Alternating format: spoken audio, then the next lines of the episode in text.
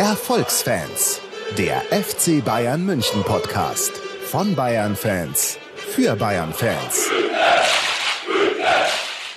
Hallo und herzlich willkommen zu einer neuen, ganz besonderen Folge der Erfolgsfans. Und zwar bin ich, der Ruben, heute zu Gast in München bei der Schickeria.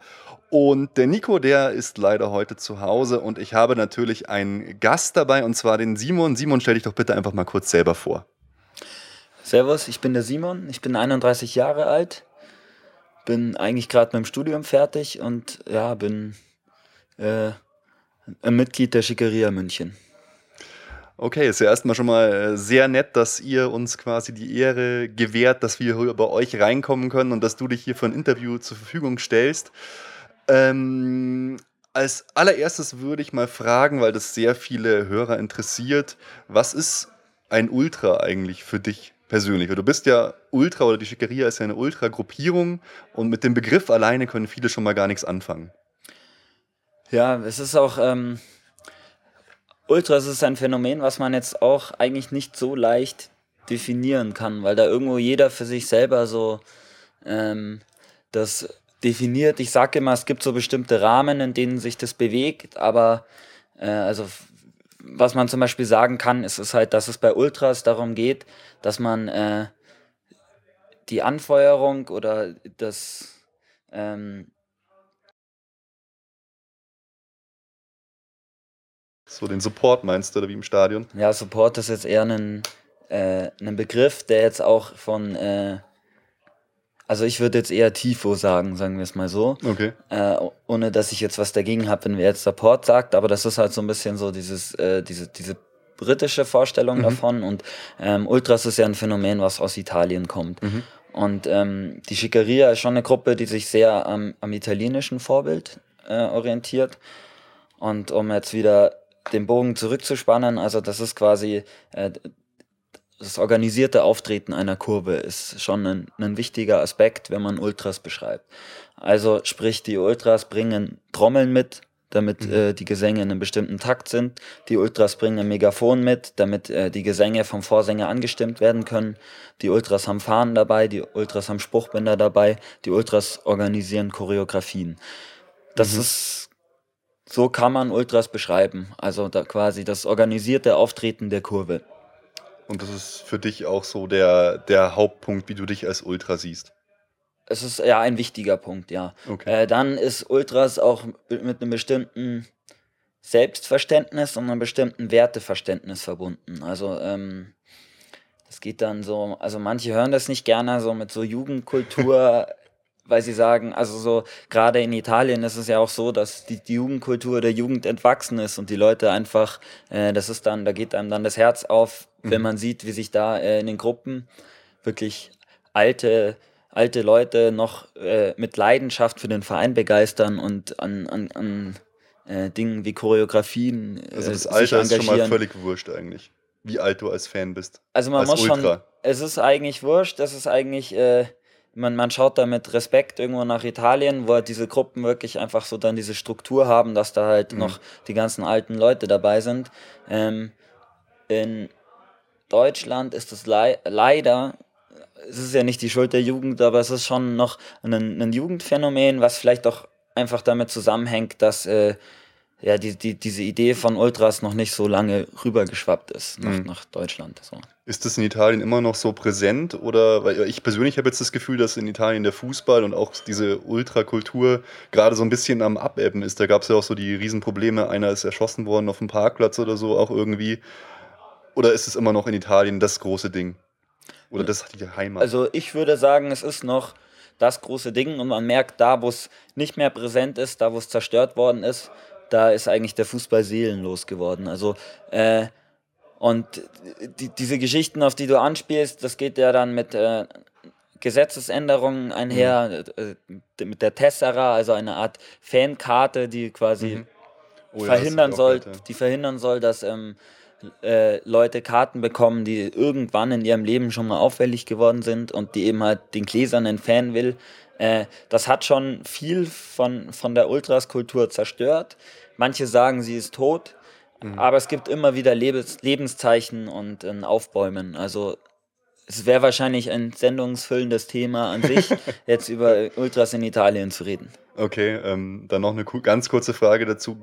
Welche sollte man sich anschauen? Welche Ultragruppen in, in Italien, wenn einen das wirklich interessiert? Gibt es da irgendwie eine, da sagst du, boah, die sind so, so cool, das ist quasi ein Vorbild für euch? Oder, oder einfach generell in Italien?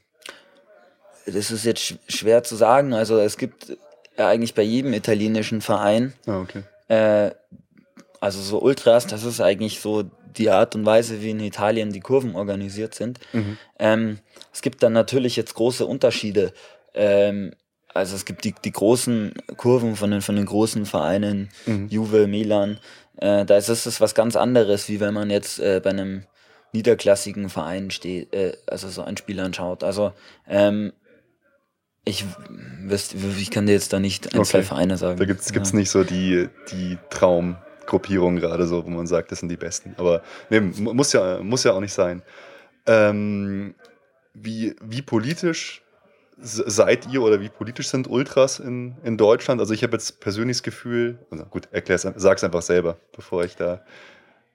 Also ähm, Ultras ist an, an sich schon eine politische Geschichte, weil die Entstehung von Ultras in Italien ähm, rührt daher, dass quasi die Leute von den von den Demonstrationen ins Stadion mhm. gegangen sind. Also das war so ein, äh, in Italien gab es äh, in den 60er Jahren ja eine große Demonstrationskultur ähm, und viele gesellschaftliche Konflikte. Äh, und die Leute, die auf den Demonstrationen waren, sind in die Stadien gegangen. Mhm. Vielleicht auch ein bisschen um als, äh, als Rückzugsraum, kann man vielleicht sagen. So. Mhm.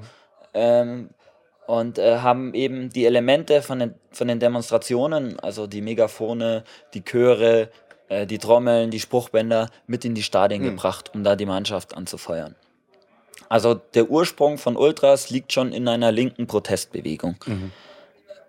Ja, wenn man sich das so anschaut, meistens geht es ja auch heute noch so musikalisch auch in die Richtung, oder? Also viele Ultra-Leute hören Punk, zumindest kommt es mir so vor und so. Und das ist ja auch eher so links verordnet, oder? Ja, also Meinst du, da es, es gab, ja, es gab schon in Italien auch dann, also einen äh, Umschwung und in der, im Moment ist es wohl eher so, also es sind viele alte Gruppen, die wirklich ganz lange existiert haben, mhm. ähm, die sind äh, haben sich jetzt so in den letzten fünf, zehn Jahren so aufgelöst, also wirklich Gruppen mit, mit 30, 40 Jahren Geschichte, äh, weil äh, ja, also, aus, also es ist da so ein gewisser äh, Rechtsruck äh, schon, mhm. schon zu beobachten und es gibt natürlich schon auch die, äh, also die Gruppen, die halt extrem rechts sind.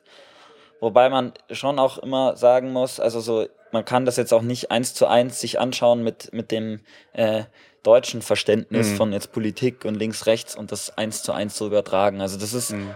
auch wieder ein Thema für sich und ähm, naja, also nicht, nicht so einfach äh, darzustellen. Aber es ist halt ein, ein, ein Rechtsruck zu beobachten, was auch damit zusammenhängt, dass da ges gesamtgesellschaftlich einfach ein, ein mhm. Rechtsruck irgendwo so da ist. Und um zur Ausgangsfrage zurückzukommen, ähm, ne, bei den deutschen Gruppen gibt es einen, einen Teil der Szene, äh, die quasi, also sich schon in die, auch in die ähm, linke Richtung dann quasi entwickelt mhm. haben. Oder zum, ich, ich sage immer, deren, äh, also unsere eigene Politik, die, die wir als, als Gruppe vertreten, das ist die Antwort auf die Probleme, mit denen wir halt im Stadion konfrontiert werden. Also wir gehen jetzt nicht ins Stadion mhm. und sagen, wir definieren uns jetzt als links und tun jetzt das Programm von irgendeiner Partei irgendwie so mhm. da runterspulen, sondern wir gehen halt ins Stadion und sagen, okay, wir nehmen da Diskriminierung wahr, mhm. wir nehmen Probleme mit Nazis wahr, wir, wir äh, sind mit Phänomenen von Kommerzialisierung, sehen wir uns ausgesetzt und finden zu diesen Dingen halt Positionen als, mhm. als Leute, die im Stadion sind, als Leute, die halt da davon betroffen sind. Mhm. Und äh, diese Positionen, die wir da haben, die sind links. Okay. Also wir sind jetzt nicht Linke, die zum ja. Fußball gehen, so, sondern wir haben aufgrund von unserer. Ihr reagiert einfach wir reagieren auf das, was, was auf, ihr, auf das, was, was, da, was da lebt. Und natürlich schlägt da bei vielen Leuten auch das Herz so links, so sage mhm. ich mal. Aber es ist jetzt nicht so, dass, dass da jemand hingegangen ist und gesagt hat, wir tragen da jetzt linke Politik rein, sondern mhm. wir reagieren da auf Probleme, die im, in dem Kosmos Fußball dann stattfinden. Mhm. Weil es ist ja auch, es wird halt oft auch. Äh, das, das Bild von diesem Brennglas irgendwie halt vom Fußball, also den, oder den mhm. Fankurven als, ja. als Brennglas von gesellschaftlichen Entwicklungen, weil eben ähm, Entwicklungen wie jetzt latenter Rassismus oder ähnliches, was man halt in der Gesellschaft vorhanden sind, halt auch den Einzug oder im, im Stadion mhm. dann eben sichtbar werden mit, mit mhm. irgendwelchen rassistischen Gesängen oder Verunglimpfungen. Aber so nehmt ihr da so richtig große Probleme jetzt gerade beim FC Bayern wahr, weil momentan ist das ja auch ziemlich in den Medien das Thema, weil, keine Ahnung, Ultras Aachen oder wo das, wo das war oder bei Duisburg, äh, es gibt ja auch dann richtige Probleme in der Kurve oder auch bei 1860, glaube ich. Ja. Ist das beim FC Bayern auch ein Problem oder ist das eher kein Thema? Also eigentlich, naja, was heißt, das ist, es ist nie kein Thema, aber es ja. ist jetzt irgendwie, kein größeres auf Thema. Keinem, auf keinen Fall ist es ein, ein Thema in dem Umfang wie, äh, wie jetzt in Aachen oder in, in Braunschweig. Okay. Ähm, es ist was zum Teil, was wir uns zum Teil aber auch auf die Fahne schreiben können. Mhm. Also es, es gab schon, ich sag jetzt mal, äh, Tendenzen. Es gab jetzt nicht die, die Riesenprobleme in München so, aber es gab mhm. schon jetzt Tendenzen oder uncoole Sachen vor 10, 15, 20 Jahren. Mhm. So. Und ähm, weswegen wir uns auch damals dann ganz klar positioniert haben. Und ich denke, ist ein Ergebnis dieser äh, Positionierung und jetzt auch von mhm. einer langen Arbeit äh, in der Richtung und Engagement in der Richtung äh, ist eben, dass, es, dass wir jetzt eigentlich eine Kurve sind, wo es da relativ wenig Probleme gibt. Okay. Ja, jetzt haben wir ja so ganz generell über das Thema Ultra ein bisschen geredet. Magst du vielleicht eure Gruppe mal an sich kurz vorstellen, weil die ist ja sehr bekannt und gibt es ja mittlerweile auch schon seit über zehn Jahren. Kannst du da ein bisschen was zu eurer Geschichte sagen? Also ähm, die, die Schickeria wurde 2002 gegründet und war damals ein Zusammenschluss von so verschiedenen kleineren ultraorientierten Fanclubs oder auch kleineren Ultrasgruppen. Und äh, es, das, also dieses Phänomen, es ist halt, es gab so, also als einer der Vorreiter ist Munich Maniac 96 mhm. zu nennen. Und die, die, die, Mitglieder von den Munich Maniacs sind äh, in, der, in der Zeit, also so Mitte, Ende der 90er eben viel in Italien gewesen mhm. und haben da die, die Folklore, also dieses äußere Erscheinungsbild von, von Ultras mhm. sehr wahrgenommen. Also die Choreografien, die koordinierten Gesänge, die, die Gruppen mit der langen Geschichte, die da stehen, mit den großen Fahnen, also mhm. also mit den großen Bannern, den großen Heimzaunfahnen, äh, mit, mit Schwenkfahnen und Fahnen. Und wurden da von infiziert. Also sie, sie, mhm. sie waren davon dann fasziniert. Und das hat äh, eine Weile gedauert, bis wir da bestimmte Elemente auch jetzt in München mhm. quasi rübergeholt haben. So. Ähm, also ihr seid quasi im Olympiastadion gestartet. Und wir sind im Olympiastadion gestartet. Ja. Das Ganze hat dann noch vor der Schickeria angefangen, dass eben MM versucht hat, da mhm. Elemente mit nach München zu bringen. Also MM Munich ja. Maniacs. Und ähm, dann irgendwann auch mit äh, älteren Fans, die da schon standen, noch ein bisschen angeeckt ist. Und das war eigentlich so ein bisschen der Startschuss. Mhm das war so äh, um in der Saison 2000, 2001, dass die Leute gesagt haben, okay, wir gehen von diesem traditionellen Standort der Bayern-Fans, der, der immer unter der Anzeigentafel mhm. war, im, im, alten Olympiastadion, gehen wir nach, äh, nach unten mhm. in den Block. Einmal, um, um Raum zu haben, um mhm. uns zu entfalten und dann aber auch, um ähm, ja, da quasi unser Ding so mhm. aufbauen zu können. Also das war ein, ein, wichtiger Schritt für die weitere Entwicklung mhm. äh, und war natürlich dann auch schon an, an dem Vorbild Italien orientiert, wo eben die, die, die mhm. Gesänge von den Vorsängern von unten angestimmt mhm. werden. Also sowas, vor 2002 gab es sowas wie einen Vorsänger, der unten steht und Rücken zum Spielfeld und alle einstimmt im Olympiastadion gar nicht. Das habt, habt quasi ihr dann so mit, mitgebracht. Oder die Munich Maniacs dann da. Also es gab es dann schon, es gab es halt mhm. dann, als, als wir da runtergegangen ja, sind, genau. so um 2000, also so, ich glaube, das war ungefähr der Jahreswechsel, mhm. 2000, 2001. Und ähm, also ab, ab dem Zeitpunkt gab es das. Es gab es schon vereinzelt früher bei jetzt, bei jetzt Spielen, äh, bei jetzt Derbys, wo, wo mhm. der Block so voll war und dann so die aktive Fanszene noch Choreos auch gemacht hat. Mhm. Also ich würde jetzt sagen, es gab schon noch schon noch von, von älteren Fanclubs so ab und zu mal so ein bisschen Bestrebungen in die okay. Richtung. Aber ähm, Munich Maniacs und Co. waren diejenigen, die gesagt, die das dann konsequent angegangen sind. und dann auch irgendwann halt an, an, Grenzen gestoßen sind, was jetzt die Organisation angeht oder mhm. auch ähm, eben diese Struktur mit verschiedenen kleinen Fanclubs drumherum, so dann, die dann mit uns runtergegangen sind mhm. und mit Maniacs dieses äh, Ding in diesem damaligen T-Block aufgezogen haben. Und deswegen wurde dann eben gesagt, wir, wir brauchen ähm, wir brauchen jetzt eine Gruppe für alle, mhm. die Schickeria, die dann gegründet worden ist. Äh, eben halt und dann ähm, in der Saison 2000, also zu Beginn der Saison 2002, 2003 ihren ersten mhm. Auftritt hatte, die ersten Busfahrten. Ja, cool. Wer ist auf den Namen eigentlich gekommen? Weil ich finde, oder ich glaube, dass der auch viel äh, damit zu tun hat, dass eure Gruppe irgendwie so berühmt geworden ist. Der ist so einprägsam, hat so eine gewisse Selbstironie und ist halt irgendwie anders als, äh, was weiß ich, ja, er hat einfach einen Der Name ist einfach geil, den, den kennt einfach jeder. Er hat einfach einen, einen lokalen Bezug so mit der Spider Murphy Gang, er hat oder auch mit der Schickeria selber so. äh, er ist sehr sehr ironisch, äh, weil wir eben genau das eigentlich nicht sind. So. Ja. Und äh, er ist halt was anderes als jetzt so ein 0815 Name, ja. ja. Also das war schon ein ein so, großer Wurf damals. Ja. Absolut, echter Glücksgriff.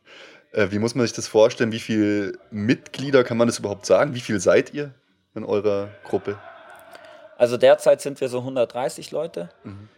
äh, weil wir auch quasi von diesem Kurs, den wir damals hatten, so ist eine offene Gruppe, die mhm. halt schnell wachsen wollte, mhm. inzwischen mhm. weg sind. Also zwischenzeitlich hatte die Schickeria auch mal 700 Mitglieder.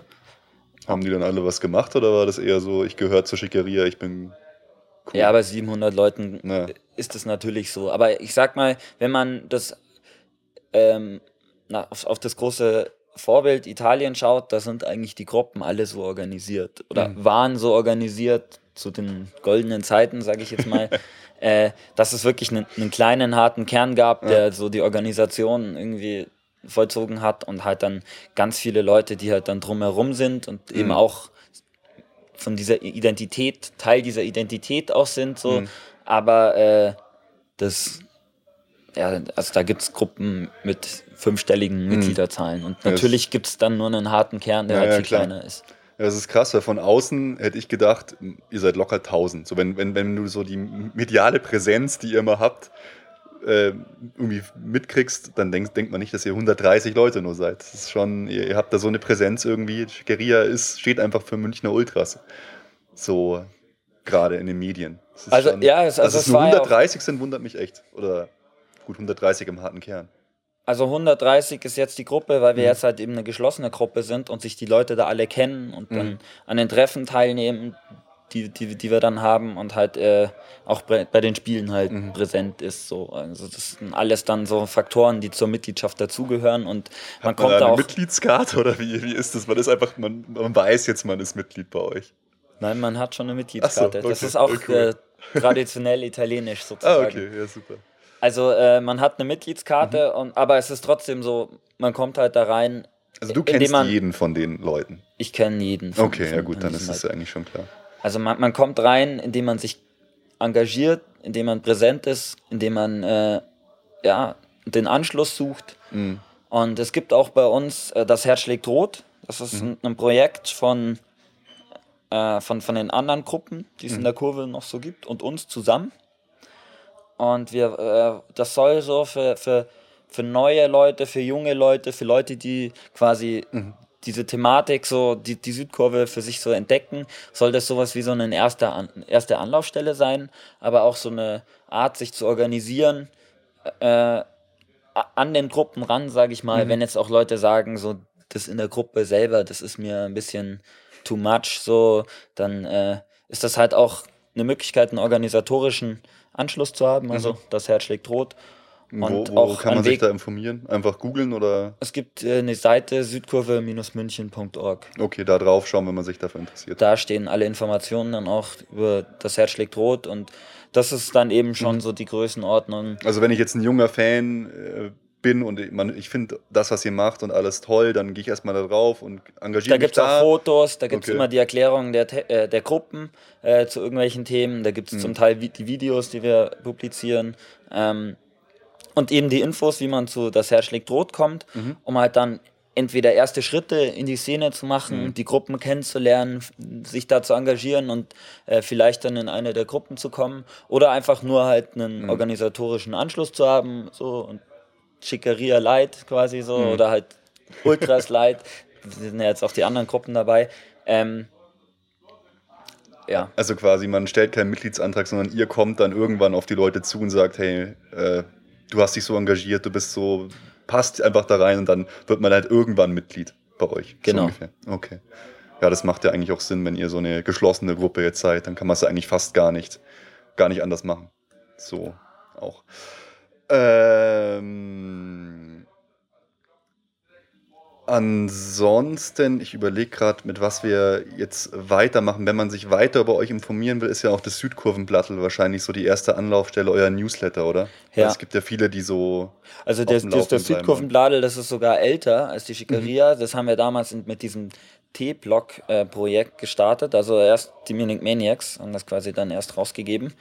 Und ähm, das ist was, was inzwischen, also eigentlich jede Gruppe so in Deutschland mhm. hat so einen Kurvenflyer. Ähm, wir haben damit, also Zwickau hat sowas auch relativ früh gehabt und wir, wir waren somit die Ersten. Hm, okay. Und äh, also das hat wirklich auch Geschichte, ist älter als die Schickeria.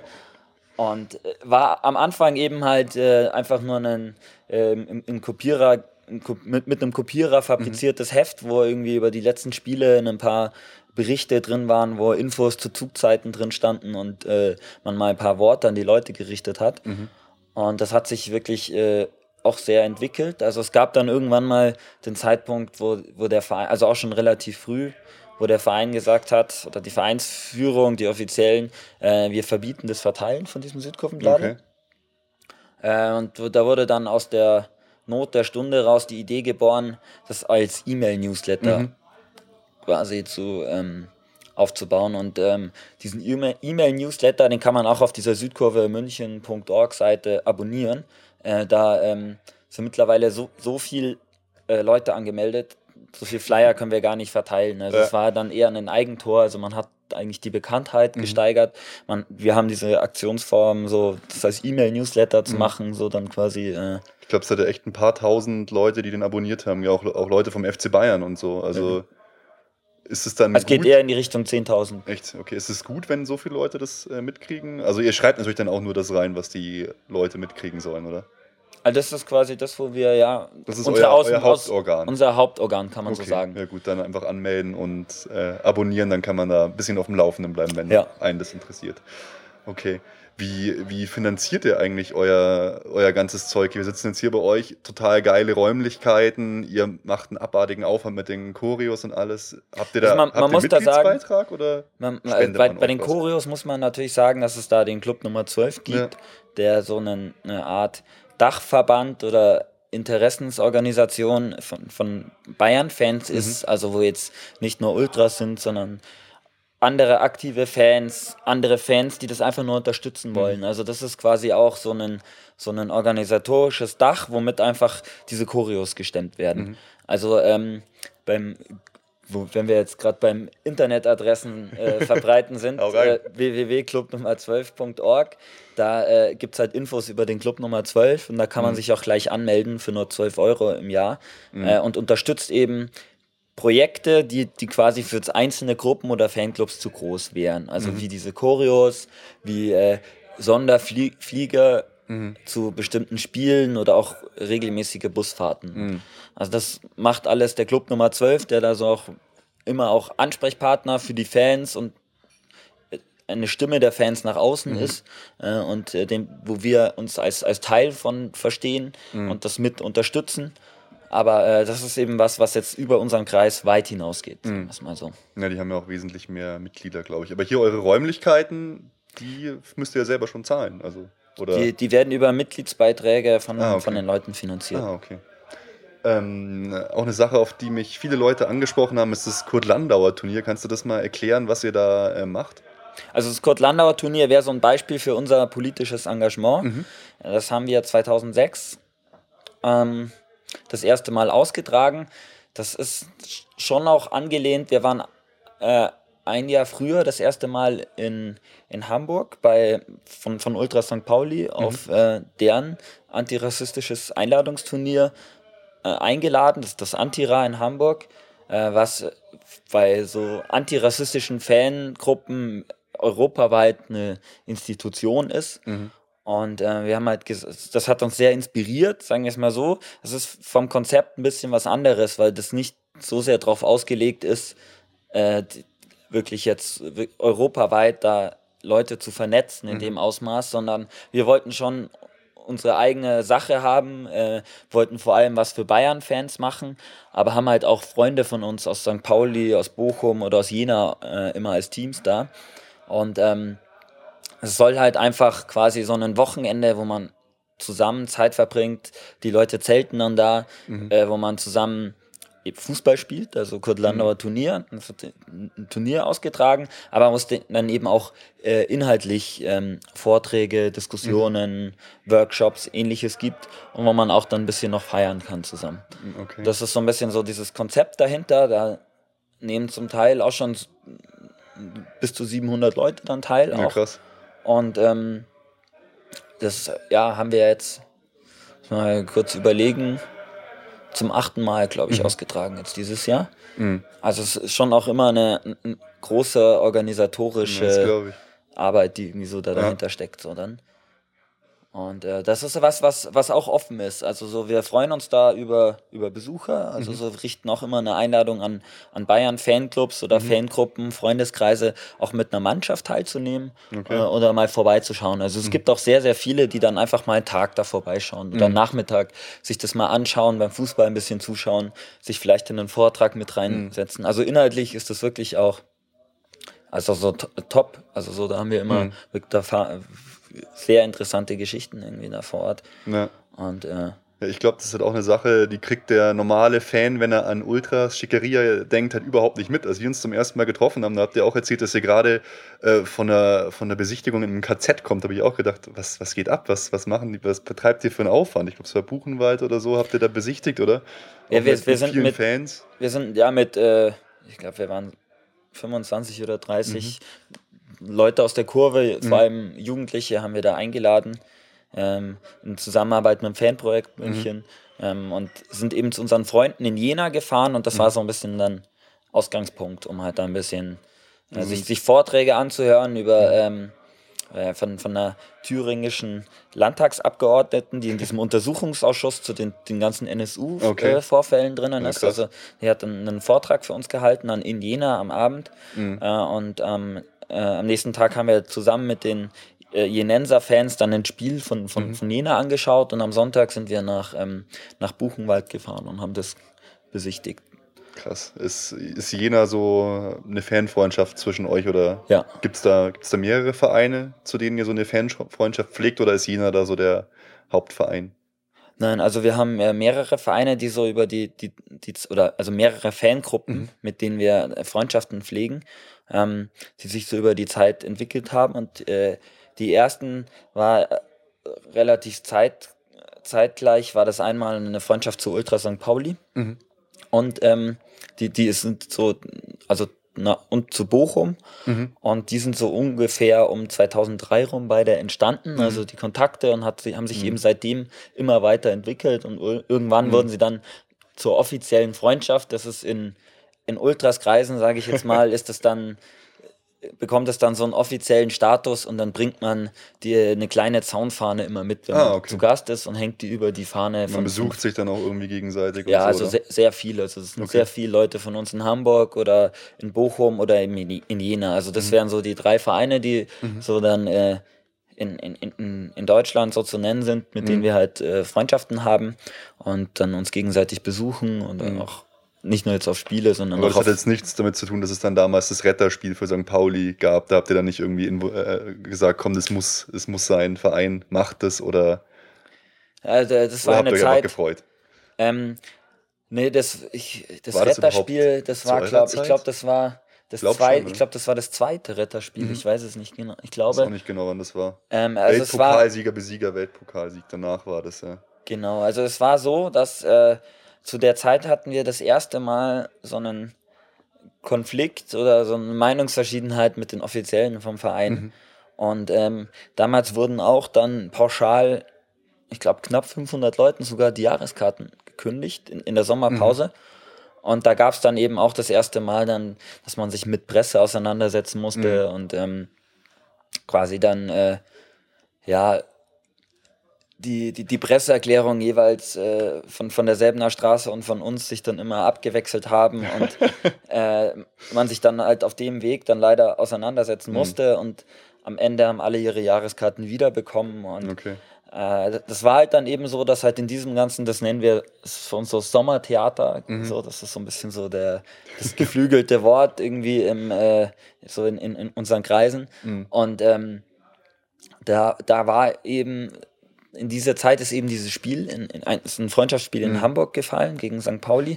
Und dann gab es Spruchbänder von, von, den, von Ultra St. Pauli mhm. äh, für uns. Und das war so ein bisschen was, wo man sich dann danach ausgetauscht hat und eben mhm. diese Kontakte entstanden sind. Ah, okay. Also das, diese Freundschaft ist quasi aus der Solidarität uns mhm. gegenüber so entstanden. Ah, cool. Ja, es ist ja eh was, was, was einem auch selbst als Fan dann so auffällt, als, als ihr, als es jetzt, wir kommen jetzt dann langsam zu dem großen Punkt, auch Südkurve, als, als ihr dann quasi ausgesperrt wart aus der Südkurve, gab es ja wirklich deutschlandweit von zig Ultragruppierungen so, so quasi Unterstützung. Das fand ich auch irgendwie, irgendwie cool. Ich meine, klar, die Farben sind anders, aber in der Sache geht ihr dann oft schon einen gemeinsamen Weg, so, oder?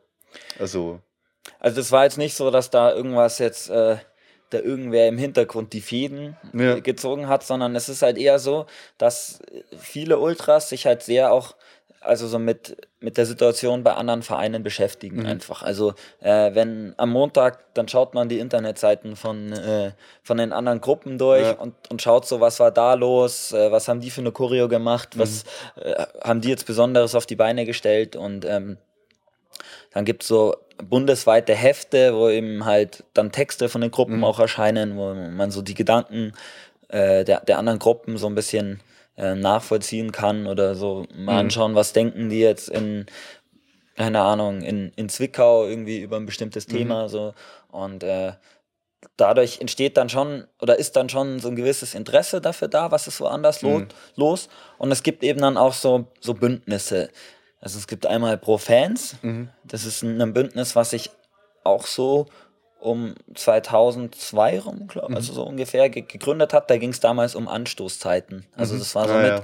mit das erste Mal, dass Fans sich zusammengeschlossen haben, vereinsübergreifend, um halt für so Fan Fan-Themen mhm. quasi dann Lobbyarbeit, Politik mhm. zu machen, Protestaktionen ja. zu organisieren.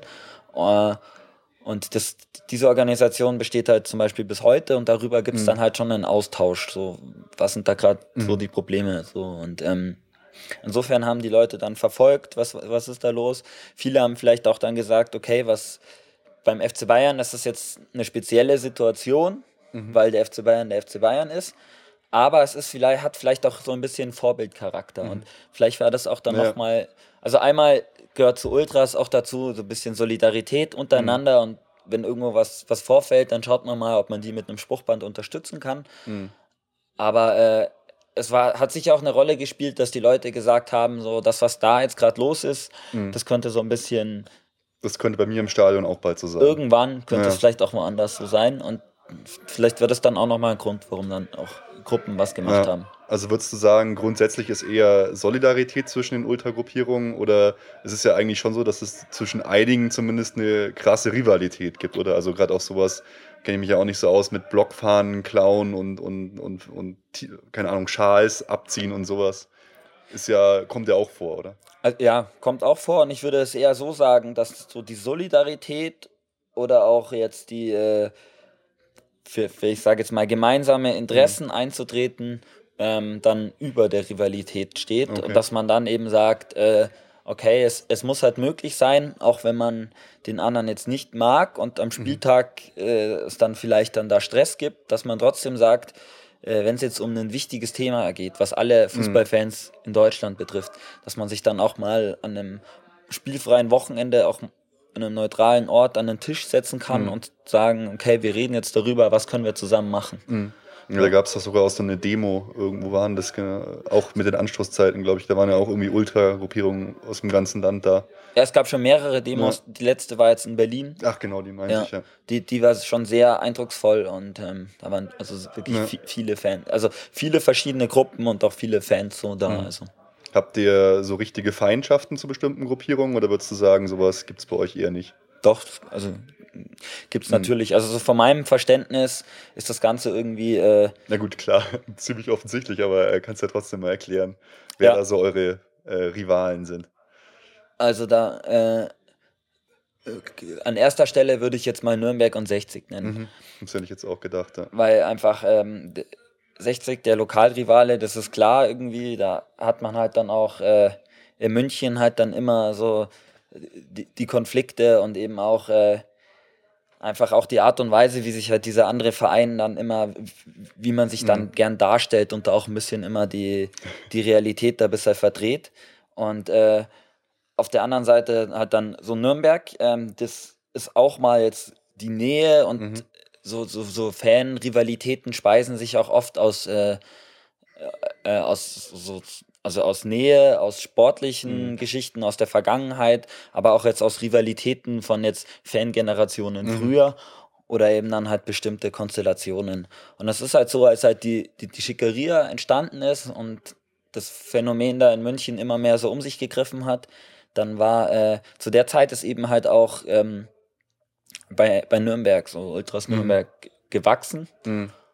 Und ähm, deswegen war das so, dass man da dann jemanden hatte, mit dem man sich dann so messen konnte. Also mhm. Also am Anfang ist da dann viel über Spruchbänder und Choreografien ja. gelaufen und ähm, das daher ist es vielleicht dann bei, so bei den Ultras noch ein bisschen mehr als jetzt bei, bei anderen mhm. Fans, weil das halt mit der Entstehung der Gruppe dann so quasi mhm. dann eine Rolle gespielt hat, weil dann zu der Zeit war dann auch irgend, gab es zwar noch ein paar Spiele gegen 60, aber irgendwann sind die dann mhm. auch ähm, in die zweite Liga abgestiegen und dann äh, war einfach so dann halt Nürnberg mhm. da und präsenter so als, mhm. äh, als Gegner, als, als Feind.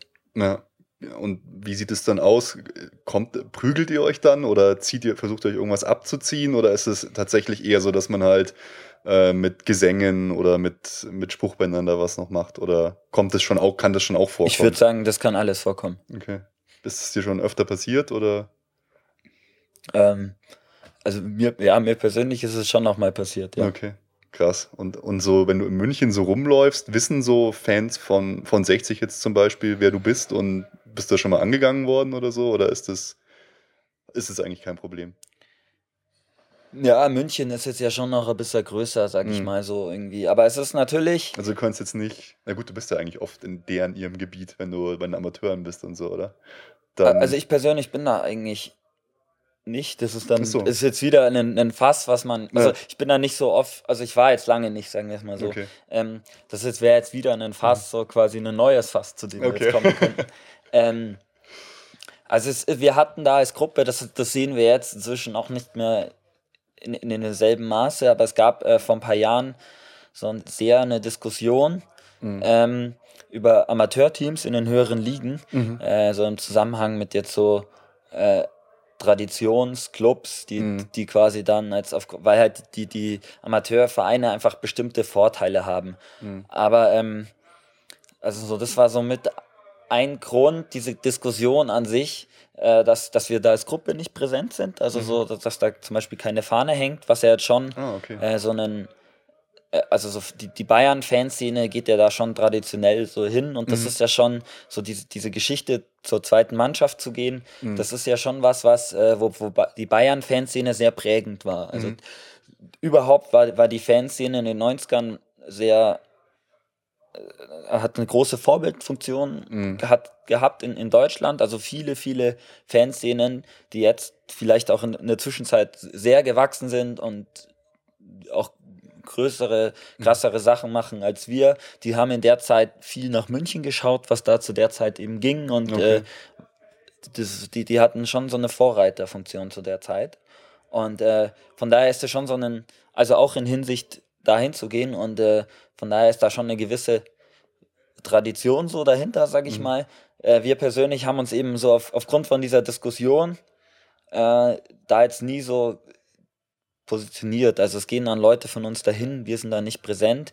Wir sehen es auch ein bisschen so, dass äh, für uns ist es auch ein bisschen, ja, wir, wir haben, es ist so wie, wie, wie zwei, zwei Spieler im Feld haben irgendwie so. Okay, Also ihr konzentriert euch einfach auf die wir erste konzentrieren Mannschaft. uns auf die erste Mannschaft. Wir sagen halt auch, natürlich ist es schön, Mhm. wenn man so auf so Dorfplätze fahren kann, wo man, wo man dann kein, kein Stress, wo nicht die Leute stehen und dir sagen so, okay, deine Mhm. Fahne ist 10 Zentimeter zu lang, du darfst damit nicht rein oder also wo diese ganze Reg Reglementierung nicht da ist. Aber äh, das bringt es halt mit sich, Bayern-Fan zu sein, sage Ja. ich jetzt mal. Und dafür haben wir europäische Auswärtsspiele und Ja, das äh, geil. Ja. das haben andere Vereine nicht. Also so, das wäre so ein bisschen so, sich alles rausnehmen, Mhm. was, was so geht, also so von, von unserem Verständnis. Wobei auch viele Leute von uns, um halt ehrlich zu sein, schon auch da äh, mal hinfahren, wenn es sich noch so Mhm. ja, ausgeht. klar. aber halt nicht mit der Konsequenz, dass sie so sagen, sie sind da immer da. Und ich würde auch sagen, diese Diskussion ist auch ein bisschen äh, ausgelutscht und Mhm. ich würde mich da nicht jetzt so krass positionieren. Mhm. Ich sag halt mal so, das ist halt jetzt unser Ding, nicht da zu sein, aber ich verstehe die Leute, die da hingehen und will da keine Gräben aufmachen. Ja. Also so ich. Aber du bist jetzt nicht total scharf aufs nächste Derby der Amateure gegen 60 zum Beispiel. Das ist dann nicht so wichtig wie das nächste Spiel der, der Profis. Na gut, das ist natürlich ein, ein Spiel gegen 60 so Ja. irgendwie und man sieht sich ja jetzt irgendwie mit den Profis Mhm. nicht. Aber äh, wenn jetzt irgendwie am Freitag äh, nach, was weiß ich, nach, nach Bamberg gefahren Mhm. wird oder so, dann Ja. äh, interessiert mich das jetzt halt nicht so irgendwie. Okay. Und ähm, aber ich akzeptiere und respektiere die Leute, die das da irgendwie machen und durchziehen. Mhm. Und so dieses ganz, dieser ganz große ideologische Aspekt, der ist da auch irgendwo raus, weil er auch jetzt bei den, bei den Vereinen, die so diese Kampagne aufgezogen haben, ähm, Mhm. die haben, äh, also so, die gehen ja dann selber eben wieder ein paar Ja, ja, Ligen drunter irgendwie zu ihren Amateuren und das ist irgendwie alles, das Thema ist irgendwie durch, sag ich mal. Und äh, wir haben halt da unsere Grundsätze und äh, da steht's voll. Okay, dann würde ich sagen, kommen wir jetzt dann langsam schon mal zum, zum Hauptthema eigentlich der ganzen, der ganzen Folge. Ich weiß gar nicht, wo wir, da, wo wir da ansetzen sollen. Also eine der Hauptthemen ist ja einfach auch die, sag mal, die Stimmung in der Allianz Arena im, im Allgemeinen und auch die ganzen Probleme, die es jetzt halt eben gab äh, in, der, in der Südkurve, dass, dass ihr da teilweise nicht mehr reingekommen seid und diese ganze Sache, die jetzt läuft mit der freien Blockwahl. Kannst du das für, vielleicht für die Hörer die das nicht so kennen, ein bisschen zusammenfassen, die Situation, um was es da überhaupt geht, um was da so eure, euer Anliegen ist insgesamt. Also wenn man die Situation verstehen will, dann muss man da ganz weit ausholen. Mach's, wenn du Lust hast. Die, die Situation fängt, also so, die, Ausgangslage für diese Situation ist, dass ähm, wir von, von, von dem Olympiastadion in dieses Stadion in Fröttmanning umgezogen sind. Mhm. Und äh, der, der Vorstand damals die Idee hatte, wir äh, schaffen zwei Kurven, weil das hat man dann irgendwo in Argentinien gesehen, dass es zwei fanatische Kurven irgendwo gibt. Und äh, dass man das dann halt auch auf dem Reißbrett in München irgendwie plant. Mhm. Und ähm, das war so ein bisschen so das Problem, man hat halt nicht irgendwie so gehört, was sagen denn die Fans dazu, so wenn man dieses Stadion baut. Wie, wie, sondern man hat halt irgendwie so gesagt, so, ja, man schaut schon, dass man da Kurven schafft, also man, man schaut schon nach den Interessen der Fans, aber man, man äh, eigentlich hat man nicht, nicht bis ins Detail irgendwie die Ahnung und macht dann eben solche Sachen, äh, die halt einfach nicht so funktionieren. Also man kann jetzt nicht irgendwie Leute einfach äh, aus einer Kurve auseinanderreißen Mhm. und den einen Teil da und den anderen da und dann hat man plötzlich zwei Kurven. Also so funktioniert eine Fankurve nicht. Das ist äh, Kann Fan das überhaupt funktionieren, zwei Kurven zu haben? Also, wie soll man denn da, Man Es kann doch gar nicht richtig zusammen singen dann, oder?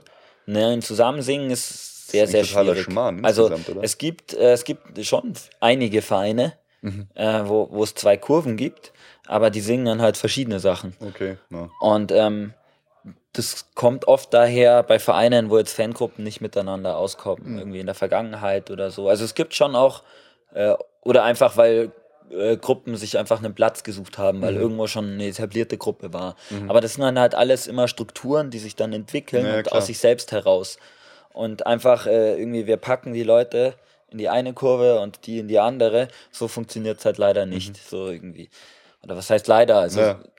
das ist halt nicht der Kern von, von der Fankurve. So, das hat halt ein Eigenleben einfach. Mhm. Und bestimmte Strukturen und Hierarchien. Klar. Und, äh, es ist relativ komplex.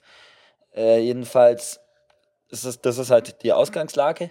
Dazu kommt dann, dass halt die Spiele von, von Bayern, gerade auch dann durch, durch diesen Umzug in das neue Stadion, nochmal viel mehr gehypt worden sind und einfach Mhm. viel mehr Leute da so ein Interesse dran hatten.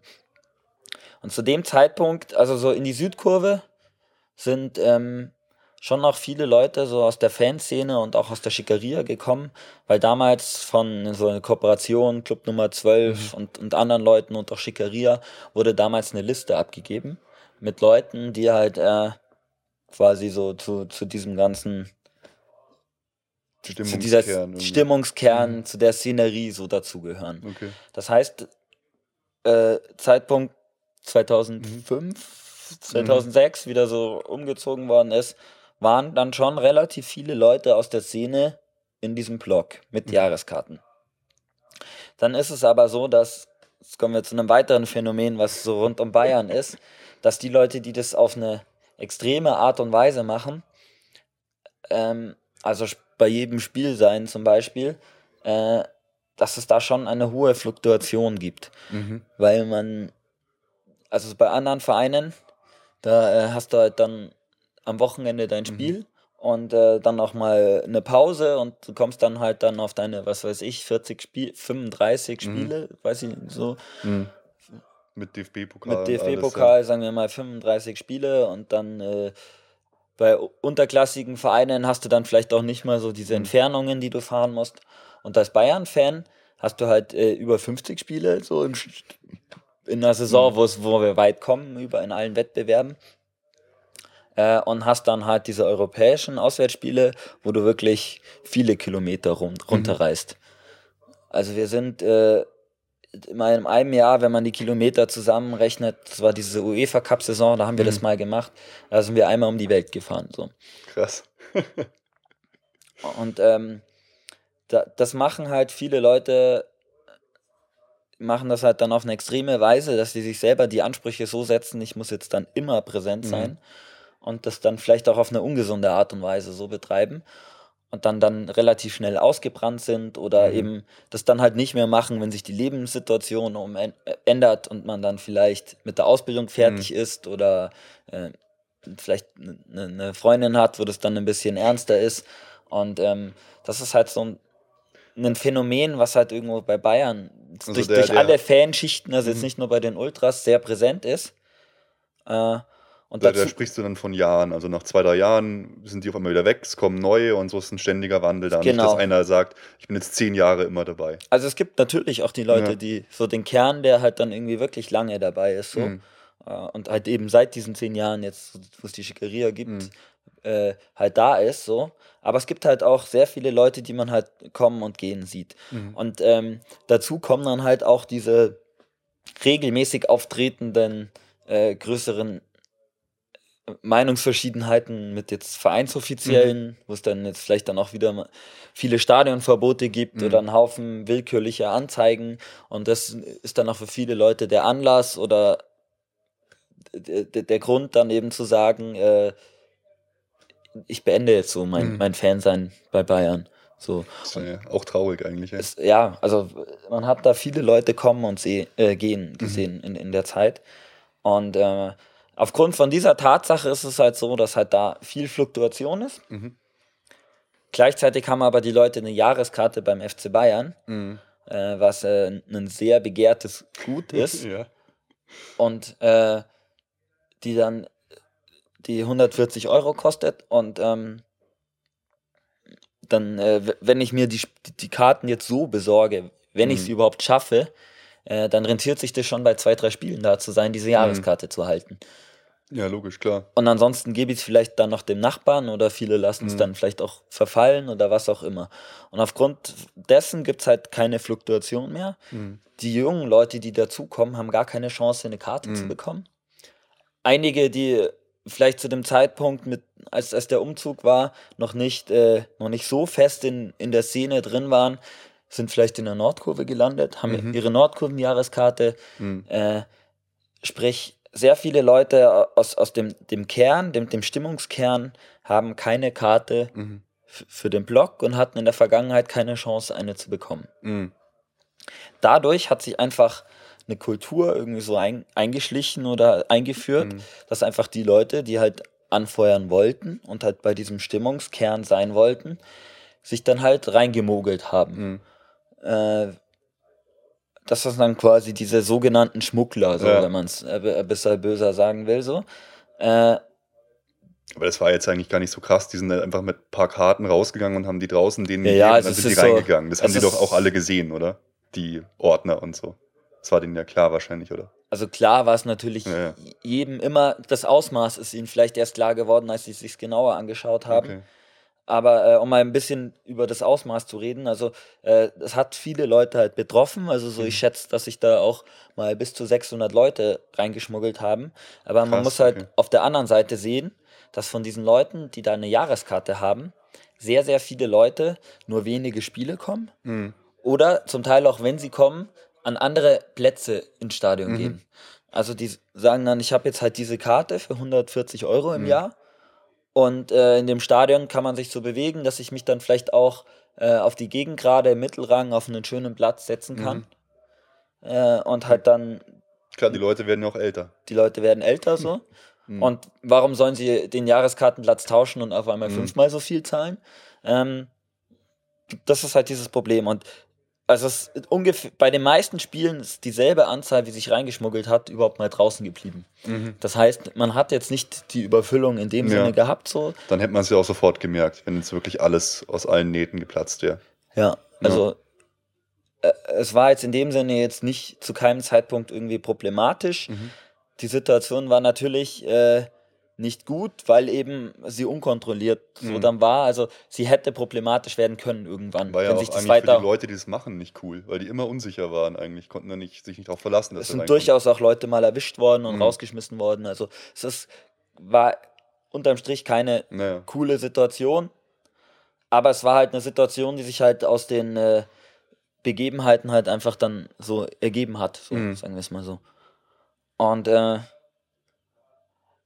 dann gab es die Geschichte, ich denke, da werden wir später noch drauf zu sprechen kommen, ähm, rund um äh, den, die Manuel Neuer. Ja, Geschichte? Auf jeden Fall. Äh, das war so ein bisschen dann der Zeitpunkt, wo sich die Offiziellen sich das alles mal Mhm. näher angeschaut haben und dann eben festgestellt haben, es gibt dieses Phänomen und zwar in einem größeren Stil, dass sich Mhm. die Leute da reinschmuggeln, reinmogeln. Mhm. Ähm, dadurch wurde das dann ein bisschen auch zum, zum, zum Druckmittel Mhm. und äh, das Thema ist in die Öffentlichkeit gekommen und damit haben sich dann auch mehr Leute und auch die Behörden dafür interessiert. Also Mhm. das waren dann, es hat, hat dann beides so ein bisschen so dann da reingespielt. Also es war natürlich schon auch so, dass man gemerkt hat, dadurch kann man da ein bisschen Druck auf die ausbauen Ne, ausüben. Und äh, gleichzeitig, äh, auch weil wir dann gesagt, wir haben halt dann die, das auch thematisiert und Mhm. vielleicht dadurch auch dann auch mit Öffentlichkeit für was geschaffen, was halt Mhm. so vorher so halt einfach gelaufen ist. mhm. Äh, das Ganze ist zwei Jahre lang eher dann konfrontativ abgelaufen. Also man hat nicht wirklich die Möglichkeit gehabt, da an einer Lösung gemeinsam zu arbeiten, weil da nicht so das Interesse dran da war. Äh, es gab schon auch von, von Fanseite Versuche, die Problematik zu lösen. Es gab da Vorschläge, Mhm. ähm, da ist man ein bisschen immer ins Leere gelaufen. Das ist ja auch bei der letzten Mhm. Sendung thematisiert worden. Ich weiß nicht, ich will da jetzt auch nicht mich zu lang dran aufhalten, weil, das ist ja wichtig. weil ja, Leute also interessiert es voll. das, das, das Entscheidende war halt dann, dieser Konflikt hat sich dann so sehr zugespitzt, dass Mhm. eben halt die Drehkreuze gekommen sind, die dann dieses Schmuggeln so komplett unmöglich gemacht haben. Ja. Und dadurch dann Leute, die wirklich jahrelang, weil die, diese Praxis Mhm. hat sich ja wirklich seit dem Umzug Mhm. eigentlich so dann wie ein roter Faden da durchgezogen, die, die jahrelang einfach ein Teil von diesem Stimmungshaufen waren und jedes Spiel halt sich da für den Verein Mhm. die Seele aus dem Hals geblärt haben und auswärts das auch gemacht haben und überall hingefahren sind, ähm, dass die halt quasi ausgesperrt waren. Und das war eben ein, durch diese Fluktuation ein nicht unerheblicher Anteil Mhm. von diesem Stimmungsblock. Und dadurch war das einfach dann, es war faktisch unmöglich, Mhm. so das so dann die, die, die Stimmung, diese Organisation der Stimmung so weiter aufrechtzuerhalten. Und dann war auf einmal Ruhe. Dann war Ruhe, dann hat das Ganze auf einmal sehr weite Wellen geschlagen. Mhm. Ähm, die Club Nummer 12, Schickeria, die aktive Szene, hat dann auch eben gesagt, dass man jetzt nicht nur versuch, weiter versucht, mit dem Verein zu reden, wo man ja jetzt zwei Jahre lang mhm. auf Granit irgendwie gebissen hat, sondern hat halt auch gesagt, wir wenden uns jetzt auch mal den, den Fanclubs zu, mhm. sagen auch, es war halt ein Fehler, das nicht früher zu machen mhm. äh, und äh, öffnen uns da massiv und suchen den Dialog mit anderen Fans.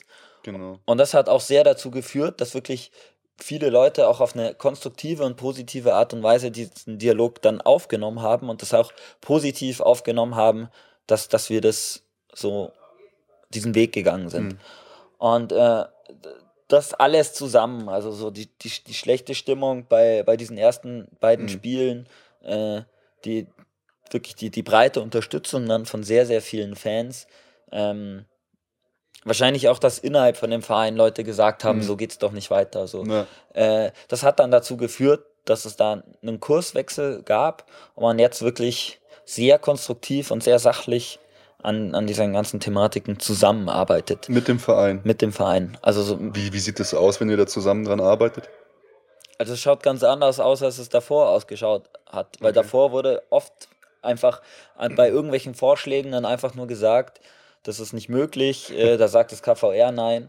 Und ja. jetzt, äh, jetzt reden wir wirklich sachlich über die Gründe. Mhm. Also jetzt kriegt man wirklich Argumente hin und man muss ja auch sagen, es, es gibt ja auch wirklich dann Grenzen, die dem Ganzen mhm. gesetzt ja, sind. Logisch, klar. Und äh, es gibt wirklich Vorschriften, Auflagen und, mhm. und, da redet man jetzt halt ehrlich drüber und offen und findet jetzt halt zusammen wirklich Lösungen, die äh, die, die, die Problematik halt jetzt äh, sehr verbessert haben. Was man ja auch mhm. daran sieht, freie Blockwahl, Einlasskarten. Äh, ja, die Einlasskarten waren ja auch so ein Ding von euch, oder? Also so wie ich das mitbekommen habe, dass ihr da euch total für stark gemacht habt für diese 200 äh, Tauschkarten, die es da gibt. Weil wir eben gesagt haben, es gibt aus ja. diesem Stimmungs... Äh, Blog sehr, sehr viele Leute, mhm. die Nordkurven-Jahreskarten haben. Das hätte ich ja nie gedacht, dass die das machen, muss ich ehrlich sagen. Also, ich, dass es sowas gibt wie freie Blockwahl, habe ich mir vorstellen können, aber dass die das wirklich machen, dass man da die Karte tauschen kann, das finde ich schon echt bemerkenswert irgendwie. Ich glaube, man hat halt auch, also das Spiel in Prag war, glaube ich, auch nochmal ein wichtiger Wahnsinn, Punkt, ne? wo man halt einfach wirklich gesehen hat, was so die Südkurve erreichen ja. kann, leisten kann, äh, wenn man halt gewisse Freiheiten hat und wenn alle an einem Strang ziehen. Warum war das so geil, das Spiel in Prag? Aufgrund von, von den, den Freiheiten, sage ich jetzt mal, die, die mhm. dann. Äh, weil ihr endlich mal wieder konntet und weil wir, alles weil wir konnten konntet. und äh, es keine, keine oder wenig Einschränkungen gab. Ich meine, mhm. das spielt ja alles damit rein. Also wenn du, wenn du quasi da deinen Verein unterstützen magst, so die, die, die Kurve mit mhm. Fahnen mhm. schmücken willst und alles Mögliche. Und das war halt früher sehr oft auch so. Und das ist auch in anderen Stadien so. Das ist generell so ein bisschen so die mhm. Kultur. Das wird halt alles als Problem wahrgenommen. Also Fahnen, Trommeln, das wird alles als Problem wahrgenommen. Und wenn man dann quasi, das sind dann immer die Fanprivilegien. Weil, aber also eigentlich kommen ja die Ultras, die organisierten Fans, die kommen ja mit diesen ganzen Dingen, Fahnen, Trommeln, weil sie ihren Verein unterstützen wollen. Ja, klar. Und nicht, äh, weil, weil aus, aus, aus Selbstzweck. Und ähm, ich, das ist was, was einfach dann auch ein bisschen schon auch aufs Gemüt schlägt, so wenn man sich dann wie, wie ein Verbrecher behandelt mhm. fühlt, wenn, wenn man wirklich dann auch mit, mit Dingen konfrontiert ist, die man dann einfach nicht versteht. Ja. Also wenn ich dann da stehe und dann steht ein Ordner und sagt, deine Fahne ist 10 Zentimeter zu lang ja. und du, du darfst die deswegen nicht reinnehmen. Äh, oder wir verbieten dir das jetzt, weil uns mhm. gerade danach ist. Mhm. Das, das, das ist schon was, was so diese Grundstimmung sehr trübt ich, ich check's auch nicht, weil ganz ehrlich, das ist ja eigentlich der Event-Charakter, den die, den die Oberen immer wollen. Oder du kannst es doch perfekt vermarkten, wenn, wenn da geile Stimmung ist im Stadion, wenn, wenn ihr Choreos macht zusammen, wenn ihr anfeuert. Das ist doch das, was auch die Normalo-Fans, die ins Stadion gehen, sehen wollen. Ich meine, die Idee ist ja, also so kommt es mir zumindest vor, dass man sich immer mehr den amerikanischen Sportarten auch so angleicht, dass so diese ganze Vermarktung ist wie in der NBA und so. Und wenn ihr da abgeht auf den Rängen wie Sau, dann ist es doch eigentlich das, was man haben will, oder? Das, Man mag es haben, aber nicht mit dem kritischen Unterton. Und ähm, gut. Äh, also ich, ich Aber wenn alles okay ist, habt ihr doch keinen kritischen Unterton. Dann supportet ihr halt. Ja. Manchmal macht ihr halt das Maul auf, was dann einige vielleicht nicht verstehen, aber. Also es geht ja dann immer nur darum, auch seine Meinung zu artikulieren. Ja. So. Ähm, was halt für uns äh, gehört das halt zu so einem pluralistischen, demokratischen Verständnis mhm. dazu, dass das halt auch möglich sein muss. Äh, was halt, ähm, jetzt sind wir wieder von, von, von ja, ja, ja, ich weiß. Ähm, also ich denke halt, dass man das schon auch, auch weiß. Also jetzt nicht nur, um jetzt irgendwie auch bei, bei, beim FC Bayern zu sein, mhm. sondern jetzt so, ich sag jetzt mal so in der Bundesliga, da weiß man schon, äh, dass, dass die Fankurven, wenn man jetzt so, die vergleichen sich ja dann gerne mit mhm. den anderen europäischen Ligen, dass das sowas wie ein Alleinstellungsmerkmal mhm. ist. Weil man in anderen Ligen, wir waren vorher bei Italien, wo es einen Haufen Gesetze gibt, die da viel verbieten und mhm. viel einschränken. Äh, in Spanien sind es vor allem die, die Eintrittspreise, die da viel ja. kaputt gemacht haben. In, in England ist das ähnlich. Ähm, das ist die, die Bundesliga, wenn dann immer von dem Boom der Bundesliga mhm. die Rede ist, dann hat, haben die Fankurven da schon ihren Anteil dran. Mhm. Und äh, das weiß man schon. Also mhm. denke ich so. Ja, bei, ich auch. In, den, in den Chefetagen so. Hm. Ja. ja gut, dann kommen wir, du hast es schon gesagt, wieder, wieder zurück zum Thema. Und dann nach dem Spiel in Prag, das war, das war halt so, so ein bisschen der, der Startschuss, dass sich da was, da was tut und dass, dass die gesehen haben, was möglich ist. Und jetzt läuft ja diese freie Blockwahl erstmal noch bis Weihnachten und dann wird weitergeschaut. An, an was arbeitet ihr jetzt da gerade dann zusammen mit dem Verein? Kann man da schon irgendwas sagen? Oder was sind eure, was sind eure Wünsche noch für diese ganze Sache? Wie es weitergehen soll? Also ich sag immer, also ich sag immer, wir, das sind halt Vorschläge von Leuten, mhm. die sich halt auskennen, die schon viel rumgekommen sind, ja. die äh, andere Stadien sehen und zum Beispiel auch bei unseren Freunden, wenn wir dann in, in Hamburg sind, dann sehen mhm. wir, oder in Bochum, in, in Jena, das ist natürlich nicht alles vergleichbar, aber ja. man sieht halt, wie die Dinge anderswo laufen und deswegen hat man halt dann schon auch eine gewisse Expertise. Also ich kann jetzt nichts zu irgendeinem ich kann wenig zu irgendwelchen äh, Fluchtwegen oder ja. gesetzlichen Bestimmungen äh, sagen. Ich, ich muss sagen wenig, weil mittlerweile kann ich das ja schon fast, weil man sich so viel damit jetzt beschäftigt hat in den letzten ja. zwei Jahren. Aber natürlich weiß äh, dann ein Profi noch, noch mehr und deswegen mhm. sagen wir ja auch, wir gehen jetzt ja nicht hin und sagen, wir haben ja die und die Forderungen mhm. und äh, wir wollen, dass das eins zu eins so umgesetzt wird, sondern wir sehen natürlich auch, dass man dann sich mit verschiedenen Interessen dann zusammensetzen muss und dass da, dass es da auch Grenzen gibt und äh, dass, mhm. dass, dass es dann einfach sachlich einfach um Sachen halt gehen muss. So. Und das ist halt der große Unterschied zu, zu davor, dass das halt jetzt einfach gegeben ist. Mhm. Äh, momentan. Mit wem sprecht ihr da? Oder? Viel jetzt mit der Fanbetreuung. Okay. Also die Fanbetreuung war ja sehr äh, in, in der Zeit, wie, wie, wie der äh, Professor Zalewski sehr präsent war, mhm. Ähm, war ja eigentlich schon schon fast der Professor Zalewski als externer Berater derjenige, der da gesprochen hat, also ja. auch so und äh, so, ja, auch dann sehr präsent war und äh, inzwischen ist eigentlich mehr die Fanbetreuung wieder mhm. mehr in den Fokus gerutscht. So Andi Brück und solche Leute oder wer ist das dann? Wir auch Raimund Aumann okay. und Markus Meindl.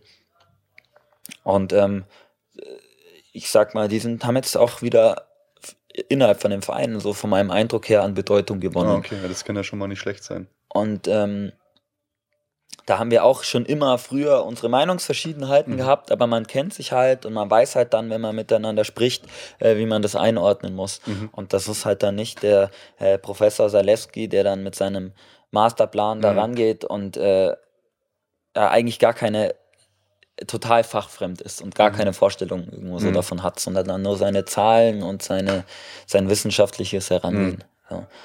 Oder seine betriebswirtschaftlichen Beraterfähigkeiten, wie, wie auch immer die sein mögen. So. Ähm, also das ist halt so der Unterschied und wir, wir haben halt immer gesagt, dass, äh, dass es halt wichtig ist, die, die, um halt diese Fokussierung auf diesen Mittelblock ähm, quasi aufzulösen, mhm. ähm, dass man, dass man die, die Nachbarblöcke aufwertet, dass man mhm. da auch Stehplätze schafft, äh, dass, dass der Zaun ähm, runterkommt quasi auf die, also der Zaun zwischen diesen Blöcken, ja. der ist gesetzlich vorgeschrieben. Mhm. Das ist Versammlungsstättenrecht. War der nicht schon mal irgendwann weg? Bei der war nicht komplett weg, der so. ist dann immer auf äh, 1,10 Meter. Zehn. Mhm. Und das ist auch quasi das, äh, was wir vorschlagen. So. Okay. Wir wissen, dass der nicht, äh, dass der nicht komplett weg kann. Mhm. Das sind einfach Gesetze, Mhm. eine Versammlungsstättenverordnung, einen, einen Stehplatzblock mit einer bestimmten Größe muss Mhm. einfach dann da äh, durch den Zaun vom nächsten abgetrennt sein. Aber äh, so einen 1,10 Meter Zaun würde mit einer Sondergenehmigung von den Behörden eben auch diese Okay. Auflagen erfüllen. Und äh, da wird gerade dran gearbeitet, da wird gerade Hm. mit den Behörden geredet, äh, dass das halt passiert. Und dazu gehört dann halt eben auch, dass halt die Fans sich drüber auseinandersetzen, Mhm. ob man da, ob man es da will und schafft, eine Selbstregulierung äh, einzuführen. Mhm. Dass, äh, dass man eben sagt, man steigt da halt nicht drüber. Also du Ja. hast ja schon gesagt, der war Ja, schon mal drunten. Zu dem Zeitpunkt gab es allerdings die freie Blockwahl noch nicht. Zu Mhm. dem Zeitpunkt gab es noch keine Einlasskarten. Und damit war das für manche der einzige Weg, in diesen Block zu kommen. Mhm. Jetzt ist es ja so, dass es einfach nur eine Frage von Engagement ist, früher da zu sein, Ja. äh, um in den Block zu kommen. Und von daher sage sag jetzt ich persönlich, äh, dass ich das schon, dass ich schon sage, wenn die Kurve Mhm. als Gesamtes den Vorteil aus dieser Geschichte hat, dass dieser Zaun nicht mehr die Kurve zerschneidet und auch die Mhm. Stimmung zerschneidet. Also man merkt ja schon, das Mhm. ist dann was, wo dann die Stimmung aufhört. Und du glaubst, es würde so viel ausmachen, wenn der Zaun weg ist, dass die Stimmung wirklich besser wäre, auch wenn da noch Sitzplätze sind? Ich glaube schon, dass das Okay. auch ein Schritt ist. Also Mhm. wir reden immer jetzt von Schritten und äh, ich glaube, die Schritte, die wir gemacht haben, die sind schon auch sichtbar. Also man Mhm. merkt, glaube ich, schon einen Unterschied zu Auf davor. jeden Fall, ja. Äh, von daher sage ich, ich halte es für den richtigen Weg, die, diese Schritte alle zu gehen. Aber dazu gehört dann eben auch halt eine Diskussion innerhalb der Fans, ob man jetzt dann über den Zaun steigt oder nicht. Mhm. Und äh, das ist jetzt keine einfache Diskussion. Mhm. Weil ich, ich bin jetzt schon jemand, der sagt, eine Kurve muss in der Lage sein, eine Selbstregulierung durchzuführen. Mhm.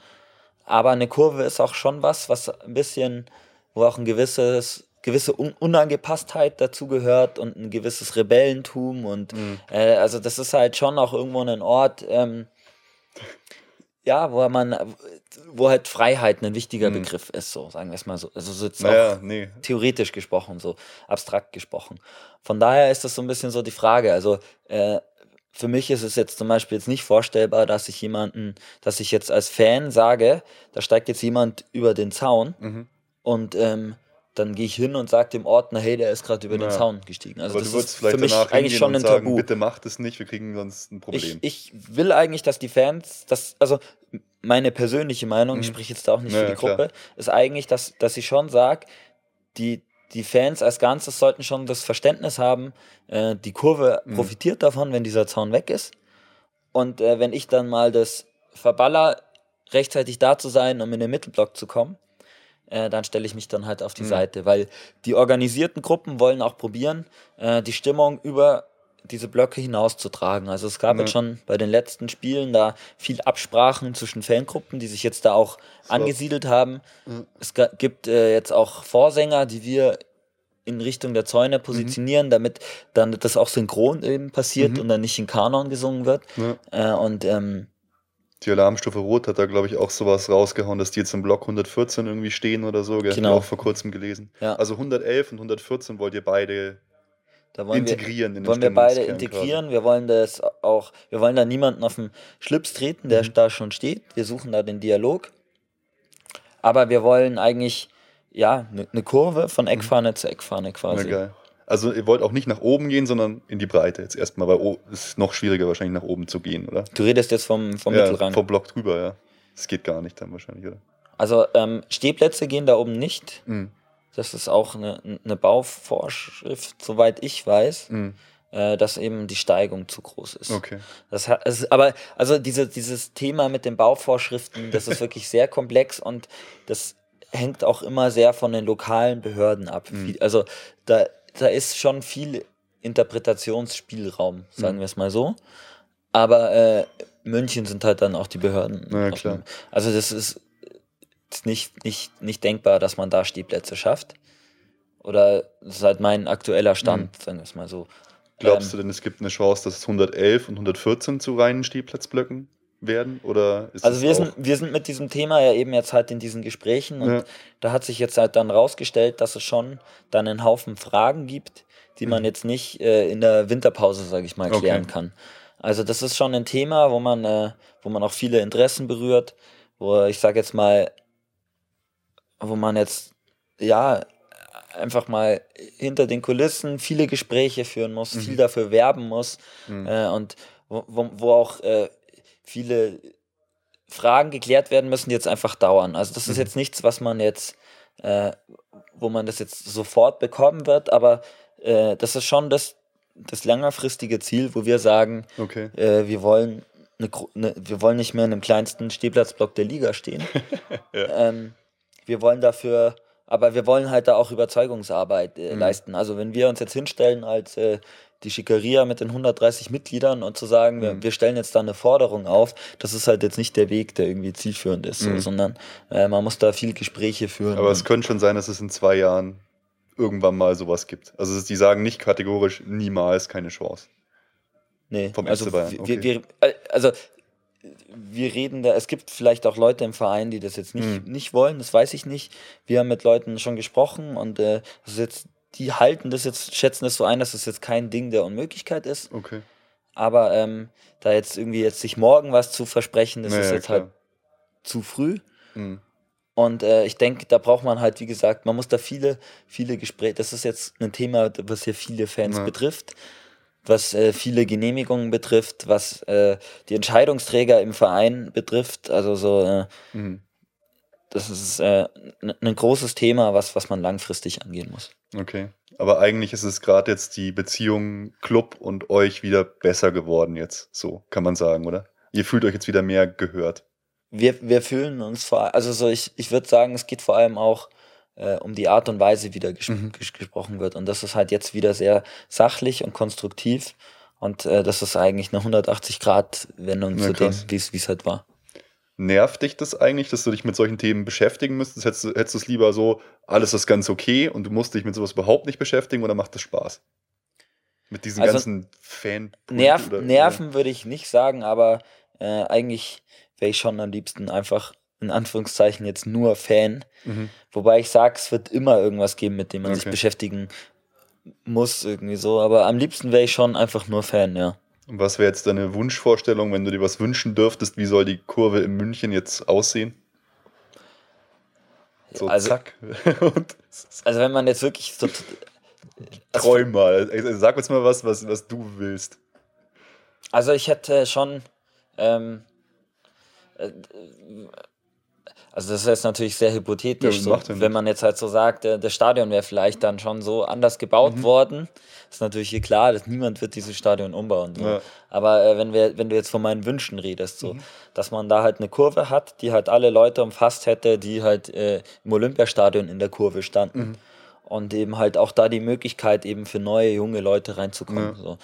Und wenn man da so eine Stehplatzkurve hätte, das wäre schon, mhm. also wenn du jetzt von Wünschen redest, das wäre das schon.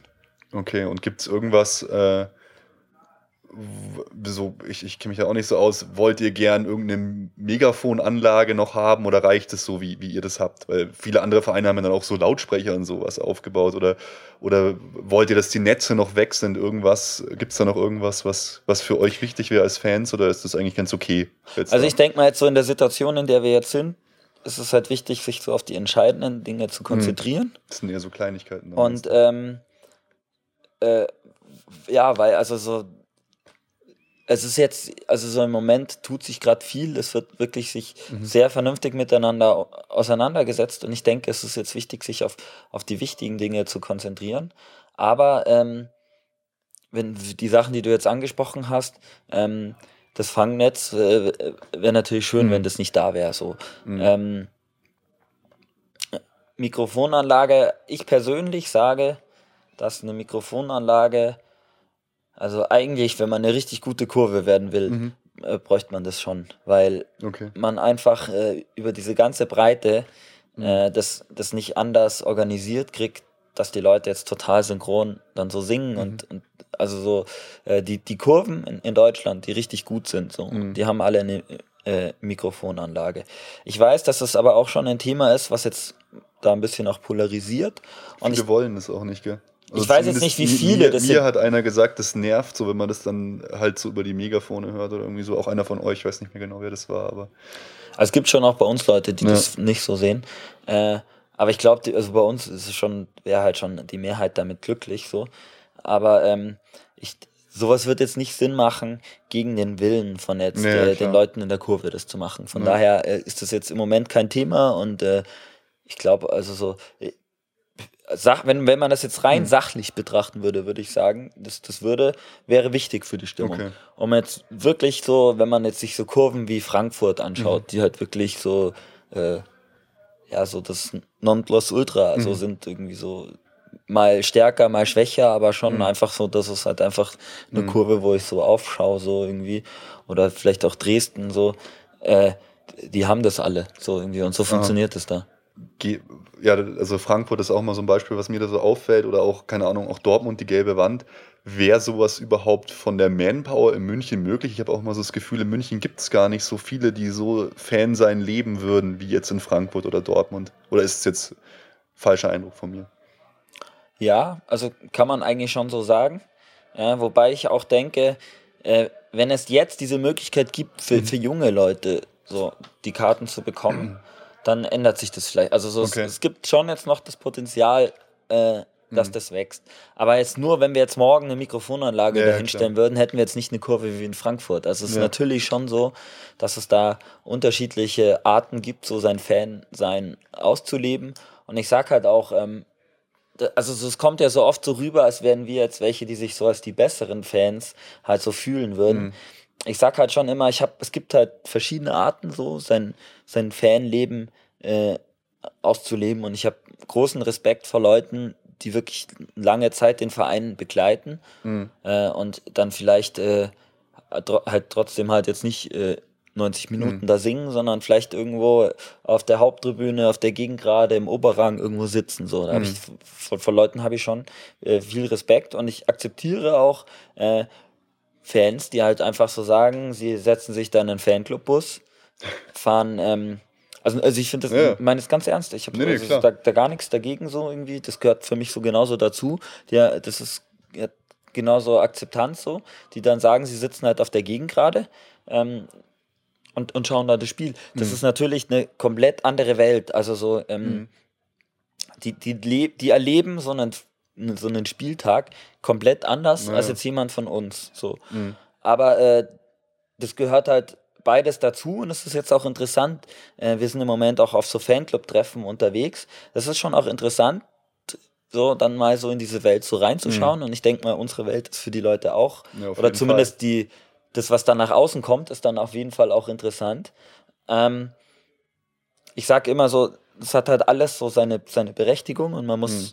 Akzeptanz und Respekt voreinander haben. Aber Respekt bedeutet halt für mich auch schon, dass, äh, dass man schon auch so sagt, man respektiert auch jetzt die Ultras für das, was sie, was Mhm. sie da machen, weil die sind diejenigen, die ja die, die Stimmung da irgendwie so reinbringen.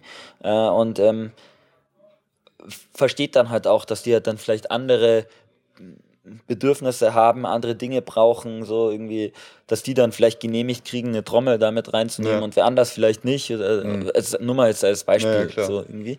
Äh, und dass halt dann nicht jeder eine Trommel da reinschleppt, so irgendwie. Also, Mhm. dass man halt dann, so Sachen muss man halt schon akzeptieren. Und das hat jetzt nichts für mich damit zu tun, dass ich mich jetzt als, als ein besserer Fan fühle, sondern das ist halt einfach, das Mhm. bringt halt einfach mit sich, wie wir das leben, was wir da machen, was wir da auch irgendwie einbringen und, Ja, ja, lei- klar. und leisten irgendwie. Ähm, also wir, wir kommen wirklich von einem Ja, Thema ins ist, nächste. Es, ist, das ist so äh, viel. Ich, ich hoffe, du hast äh, noch ein bisschen Zeit und Lust, weil es ist echt äh, total cool. Du hattest da.